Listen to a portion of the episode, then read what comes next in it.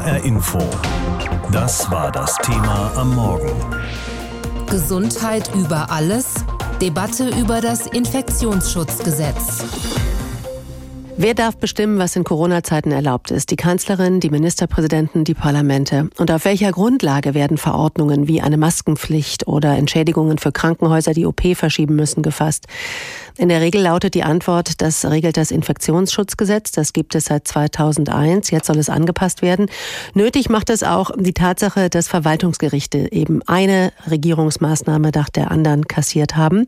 Demonstrationsverbote, Sperrstunden, Beherbergungsverbote, solche Dinge. Jetzt soll da also die ordentliche Rechtsgrundlage hergestellt werden. Kritik gibt es natürlich auch. Querdenker reden von einer Spahn-Diktatur auf Lebenszeit. Georg Schwarte berichtet für uns aus Berlin. Ich habe ihn gefragt, warum genau ist eine Anpassung des Gesetzestextes notwendig? Naja, bisher stützen sich die Länder bei der Umsetzung äh, auf Rechtsverordnungen und auf eine generelle Klausel des Bundesinfektionsschutzgesetzes. Aber dieses äh, Vorgängergesetz äh, kannte überhaupt keine Pandemie wie Corona und darum war es eben notwendig, jetzt auf diese Corona-Pandemie einzugehen. Und Sie haben es gesagt, viele Rechtsverordnungen, die zuvor beschlossen wurden, waren offenbar nicht so rechtssicher, auch für die Corona-Zeiten ausgelegt. Das soll sich ändern. Es soll Rechtssicherheit geben. Deshalb jetzt das neue Gesetz. Was genau soll denn eigentlich geändert werden? Naja, wir gucken uns an den äh, Paragraphen 28a. Das ist sozusagen der Corona-Paragraph, so heißt er. Der listet äh, viele, viele Maßnahmen auf. Allesamt klingen übrigens bekannt. Da ist keine einzige neue Maßnahme dazugekommen. Das ist gewissermaßen der Instrumentenkasten von Bund und Ländern, der ja da jetzt zusammengestellt worden ist. Also Maskenpflicht, Abstandsverordnungen, Kontaktbeschränkungen, Ladenschließungen, Beherbergungsverbot. Das gesamte Programm bis hin eben auch zu massiven Grundrechtseinschränkungen. Aber die alle sind jetzt rechtlich, so sagen jedenfalls die, die das Gesetz äh, geschrieben haben, Union und äh, SPD, auf sicheren Füßen. Grundlage ist, befristet alle Maßnahmen erst einmal auf vier Wochen. Dann müssen Landesregierung und Bundesregierung äh, eine Verlängerung beantragen und auch begründen. Begründung von vornherein übrigens notwendig. Und wenn es um Grundrechtseinschränkungen von besonders schützenswerten Grundrechten geht, wie beispielsweise Versammlungsfreiheit, Religionsfreiheit, Stichwort Gottesdienstbesuch, dann muss das vorher noch einmal begründet werden. Das ist die Ultima Ratio, wenn kein anderes Mittel mehr erfolgversprechend scheint. Bedeutet denn eigentlich mehr Rechtssicherheit eventuell auch mehr Einschränkungsmöglichkeiten für die Kanzlerin und die Länderchefs? Nein, die Idee ist eigentlich, äh, das Gegenteil zu erreichen. Denn der Eindruck war ja zuletzt äh, immer wieder da. Da treffen sich Kanzlerinnen mit den Ministerpräsidentinnen und Ministerpräsidenten und schwupps gibt's neue Regelungen, Rechtsverordnungen aus dem Nichts. Wo ist die rechtliche Grundlage? Das ist jetzt anders. Erstmal ist der Bundestag derjenige, der, schwieriges Wort, die epidemische Lage von nationaler Tragweite überhaupt feststellt. Der entscheidet das, mhm. legt den Zeitraum fest. Und wenn das festgestellt ist, kann alle anderen Maßnahmen greifen. Aber wie gesagt, der Bundestag kann jede Regierungsmaßnahme Maßnahme auch sofort wieder kippen und beenden. Georg, der Gesetzesvorschlag brauchte acht Monate. Dafür soll die Umsetzung jetzt ganz schnell passieren. Heute erst vom Bundestag, dann am Nachmittag vom Bundesrat und am Abend schon soll dann der Bundespräsident das Ganze absegnen. Warum hat man es so eilig? Ja, ungewöhnlich genug, aber die Zeiten sind danach. Äh, wir stecken in einer Corona-Pandemie. Das ist das Argument äh, derjenigen, die sagen, wir haben es jetzt wirklich eilig. Wir müssen das rechtssicher machen. Es hat äh, Beispiele gegeben, wo es ebenfalls so gelaufen ist im März beispielsweise, als um die Milliardenhilfen für Corona ging. Da ging das auch relativ zackig. Aber klar ist, ungewöhnlich genug. 12 Uhr kommt der Bundestag heute zusammen, eine Stunde vorher als eigentlich geplant. Man hat den gesamten Tagesordnung umgeworfen, dann die Sondersitzung im Bundesrat und der Bundespräsident hat den Stift schon in der Hand und könnte möglicherweise das Gesetz heute Abend noch ausfertigen. Die Neuregelung des Infektionsschutzgesetzes liegt also heute den Abgeordneten im Bundestag vor. Wo die Kritikpunkte am geänderten Gesetz sind, Informationen waren das aus Berlin von Georg Schwarte. Und wenn der Bundestag eben heute abstimmt, dann werden das die Parlamentarier wohl recht ungestört tun. Insgesamt zwölf Kundgebungen im Berliner Regierungsviertel hat das für diesen Bereich zuständige Innenministerium jetzt verboten.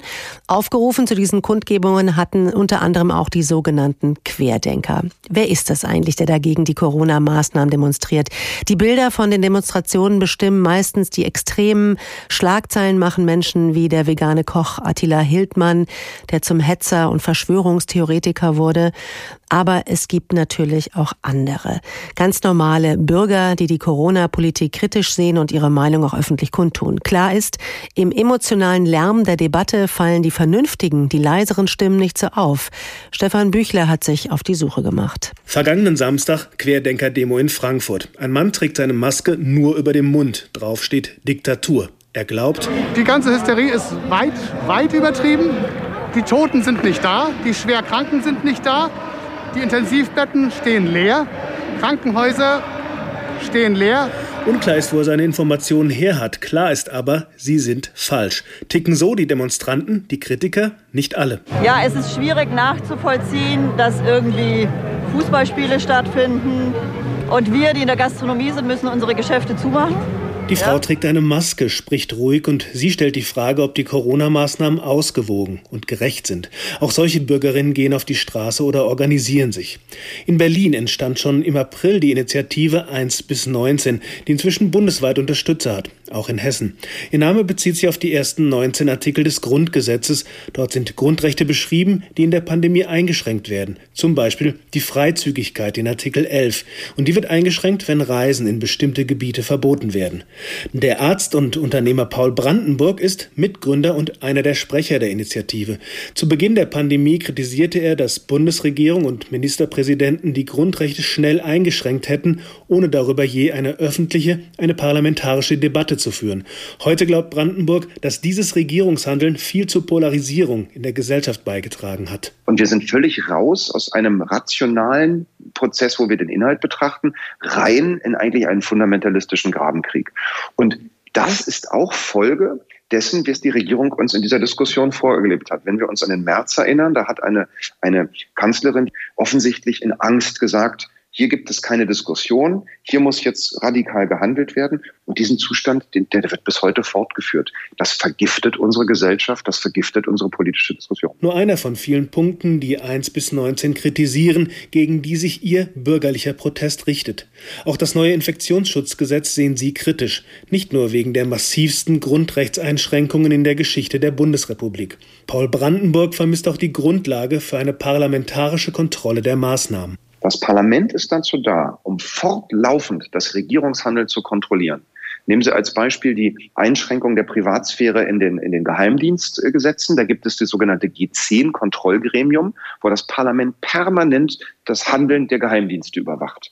Da wäre doch die einfachste Frage, warum gibt es dann kein so ein pandemisches Kontrollgremium, wo das Parlament permanent die Arbeit dieser Pandemienotstandsregierung überwacht? Hier fehlt parlamentarische Kontrolle, ganz massiv. So spricht jemand, der sich reingearbeitet hat und eine ernsthafte Debatte will. Mit Sicherheitsabstand zu Verschwörungstheoretikern und Corona-Leugnern. HR Info. Das war das Thema am Morgen. Gesundheit über alles. Debatte über das Infektionsschutzgesetz. Die Bundesregierung hat es auf jeden Fall sehr eilig mit der Verabschiedung des Gesetzes und begründet das mit der Corona-Lage im Land. Nach dem Bundestag ist dann am Nachmittag auch der Bundesrat dran. Die Kritik an der geplanten Neufassung nahm im Frühsommer an Fahrt auf. Da ging es vor allem um die großen Machtbefugnisse der Bundesregierung und der Länder, die die Corona-Maßnahmen sozusagen von oben ohne Beteiligung der Parlamente verordnen konnten. Außerdem, so die Kritiker, fehlt es an Rechtssicherheit für diese Verordnungen. Die Folge? Reihenweise kippten Gerichte im ganzen Land Anordnungen wie Maskenpflicht oder Ladenschließungen per einstweiliger Verfügung. Genau da wurde aber wohl jetzt nachgebessert. Das Gesetz soll jetzt eben diese Rechtssicherheit geben.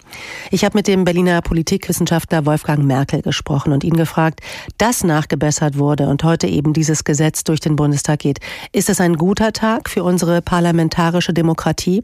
Es ist eindeutig eine Verbesserung. Ob es ein guter Tag ist, das wird im Übrigen noch die Debatte bringen und insbesondere dann, ob es dazu beiträgt, die Pandemie einzuschränken. Was tatsächlich konstatiert werden muss, ist, dass die Parteien, die regierungstragenden Parteien, die Kritik gehört haben. Die Kritik von Verfassungsrechtlern, auch von wenigen Politikwissenschaftlern, von den Medien und etwa auch von der FDP im Bundestag. Also wir haben eine Konkretisierung bestimmter Regelungen und das ist eindeutig eine Verbesserung. Sie haben die FDP schon erwähnt. Wolfgang Kubicki von der FDP war ein Kritiker von Anfang an, der immer gesagt hat, was ist eigentlich das hier für eine komische Hektik? Und das wäre jetzt auch meine Frage. Heute Vormittag geht dieses Infektionsschutzgesetz durch das Parlament, den Bundestag. Am Nachmittag geht es in die Länderkammer, den Bundesrat. Und dann haben wir das Gesetz. Das ist doch in der Tat ziemlich schnell, oder? Das ist schnell, aber es muss nicht hektisch sein. Und eine gewisse Schnelligkeit ist sicherlich geboten. Das würde auch Herr Kupicki nicht abstreiten. Man könnte kritisieren, dass man den Sommer nicht genutzt hat, um intensiver über eine Novellierung des Infektionsschutzgesetzes zu beraten.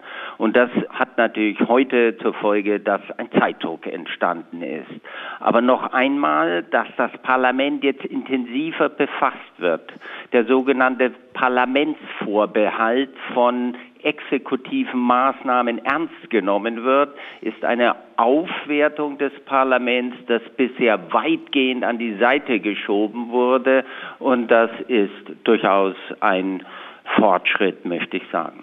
Nun bin ich aber recht sicher, dass wahrscheinlich viele Parlamentarier heute auch in der Debatte da immer noch genug Probleme mit haben. Die Liste der potenziellen Verbote und Einschränkungen, die das neue Gesetz auflistet und damit eben rechtssicher macht, also von Versammlungsfreiheit, Einschränkungen bis hin zu Gastronomiebetrieben, die zumachen müssen oder einer Maskenpflicht in der Öffentlichkeit.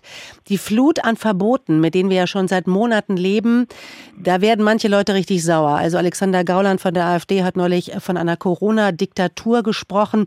Sie selber haben vom illiberalen Verbotspopulismus geredet. Vielleicht könnten Sie uns das noch mal erklären.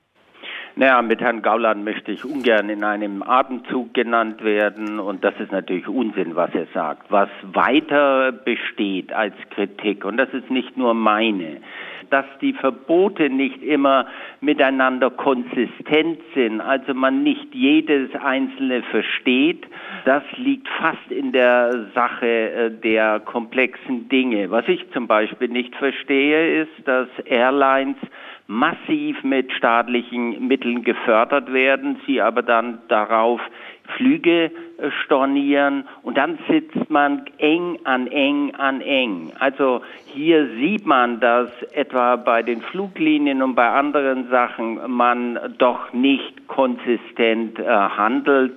Manchmal kapiert man die Verbote nicht und manchmal weiß man nicht, warum das erlaubt ist. Das ist sicherlich etwas in einer Demokratie Schwieriges, denn die Bürger müssen verstehen, welche Gesetze gemacht werden und sie müssen verstehen, dass diese Gesetze auch zu ihrem Wohle sind. Geschieht das nicht und wird von oben gewissermaßen verordnet, dann hält die Bevölkerung, dann halten Bürgerinnen und Bürger dass die Zustimmung zu dieser Politik mit Sicherheit nicht durch. Also ein Lernfortschritt, Allerdings ist das längst noch nicht die ganze Miete. Grundsätzlich ähm, gibt es ja ein großes Vertrauen in die Politik der Bundesregierung. Also die Umfragen der letzten Monate und Wochen zeigen immer, dass die Leute oder die Mehrheit der Menschen das unterstützt, was da passiert. Und auch, dass wir nach Corona wieder all unsere Rechte und Freiheiten zurückbekommen, da gibt es auch ein gewisses Grundvertrauen, dass das schon passieren wird. Ist es naiv oder kann man das wirklich glauben?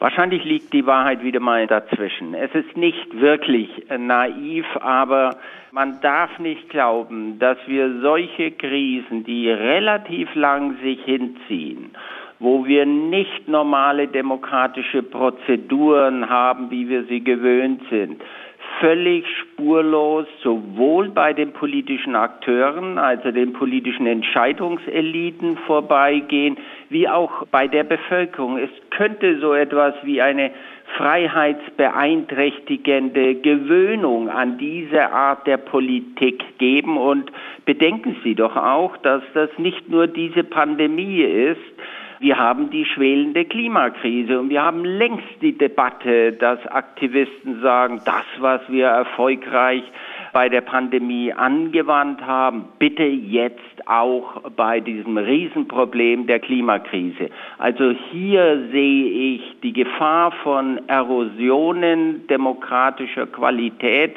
aber wir dürfen auch ein Vertrauen haben, dass die Opposition einigermaßen funktioniert und auch genügend kritische Bürger und Medien da sind, die die Regierung kontrollieren und auf Trab bringen. HR Info. Das Thema. Wer es hört, hat mehr zu sagen.